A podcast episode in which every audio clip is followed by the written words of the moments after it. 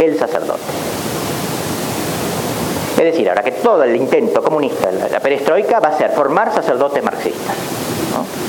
Formar sacerdotes que creen este nuevo rebaño, que siga creyendo en Dios, lo vamos a tolerar, pero que sean comunistas. Debemos, dice, crear, educar sacerdotes de un nuevo tipo. Y la selección y el nombramiento de los sacerdotes es una tarea del partido. Ahora se queja él, pero dice nosotros no tenemos gente preparada para esto, nos falta base científica, por favor ustedes profesores de la alta escuela, eh, creen, si no un instituto de investigación científica, por lo menos un laboratorio para estudiar cómo formar estos sacerdotes.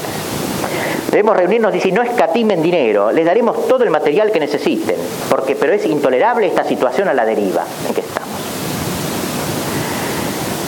En el trabajo, prosigue Charsev, que se ha propuesto realizar hasta ahora para controlar la religión, dice que los mayores éxitos se lograron contra el clero y el episcopado de la Iglesia Ortodoxa rusa. Pero dice, mientras al principio esto nos llenaba de alegría, ahora amenaza llevarnos a consecuencias imprevistas.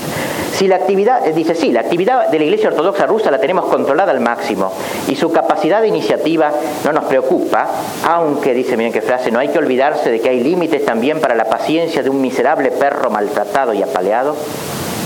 Debemos, en cambio, preocuparnos mucho por el crecimiento de otras confesiones, sobre todo los católicos, que no solamente siguen a flote, sino que nadan.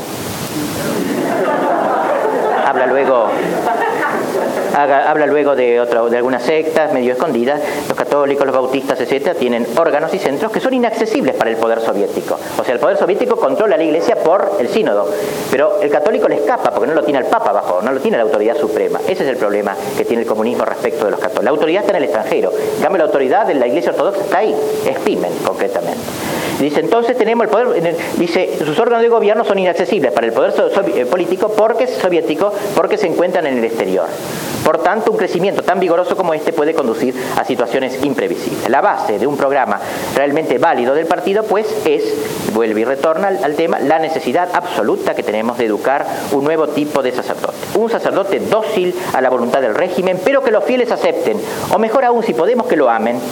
Si miramos desde afuera lo que sucede entre nosotros, se podría tener la impresión de que la Iglesia está participando en la acción política del Estado.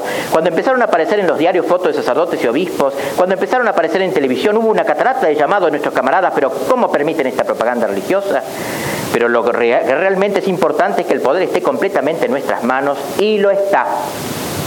Es decir, no teman, ¿eh? sigue el, control.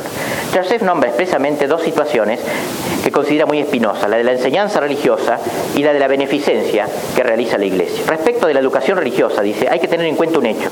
Cualquiera sea el esfuerzo que hagamos, no podemos arrancar siempre los hijos a los padres. Y por lo tanto esta educación sigue existiendo, no podemos evitarla. Está prohibido por ley que los jóvenes ayuden misa participen en las funciones religiosas. En la Iglesia Ortodoxa la prohibición es respetada bastante, pero en las otras comunidades, por ejemplo en Lituania, hay 20.000 chicos, sabemos, que estudian el catecismo escondidas, por supuesto dice que clandestinamente. Fíjense, dice Charcef. Y si uno de ellos, un chiquito de 7 años, le pregunta a sus padres, papá, ¿por qué hay que cerrar las persianas cada vez que nos das catecismo? La respuesta será seguramente porque estamos bajo el poder del anticristo, que no permite el estudio de la verdad. Cuando es grande, el niño que ha pasado a través de semejante experiencia, ¿qué actitud puede tener respecto del régimen soviético? Dice Charcef. Sí, entiendo todas vuestras dudas, no, no, arruguen las cejas. Yo no es que esté con la enseñanza religiosa, ¿eh? porque se ve que los otros, no es que esté con la enseñanza religiosa, pero seamos realistas. ¿eh? O sea, encaremos el problema tal cual se presenta. Bueno, son muchos, camaradas, los problemas, hay uno a cada paso, estábamos demasiado cómodos en la convicción de que la iglesia van solamente las viejas, asómense y vean, están llenas de gente de nuestra edad, gente que trabaja, hay muchos jóvenes, en los seminarios el 70% de los estudiantes son hijos de campesinos y obreros, que era la flor innata del comunismo. La única solución, vuelve de nuevo, es la preparación de sacerdotes seleccionados por el poder que deben ser buenos ciudadanos soviéticos y participar activamente en la vida social. En verdad, no se resuelve nada actuando como lo han hecho hace poco en Ucrania. Fíjense qué estúpidos nuestros camaradas. Se asustaron por la religiosidad en aumento. ¿Y qué hicieron? Rodearon la iglesia por la milicia de una gran aldea y empezaron a demolerla y después la cerraron, lo que quedaba. Arrancaron los iconos de las paredes y cargaron lo que quedaba en un camión. Iba el camión por el medio de la aldea en la calle central, que no tiene asfalto, ¿eh? y se atasca el camión lleno de barro el camión se empantana. Para hacerlo salir ante los ojos de todo el pueblo, ponían los iconos bajo las ruedas. Y después quemaron estos pedazos de iconos en una gran fogata apenas salieron de la aldea. Cuando lo supimos en Moscú, nos apresuramos a hacer reconstruir la iglesia, semidestruida. Hicimos pintar rápidamente iconos por nuestros artistas soviéticos y la reabrimos al culto.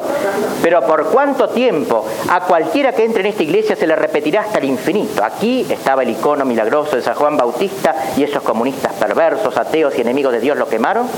¿Cuál podrá ser la actitud de la gente de esos lugares hacia nuestro régimen? Inteligente echarse. Después habla el anticristo ¿eh? y explica, explicamos entonces la persecución religiosa desde el punto de vista del enemigo, que es mucho más interesante que aún de nuestros propios amigos, aun cuando había tantas cosas heroicas que leer de nuestros sacerdotes. Bien, ya el almuerzo, perdón.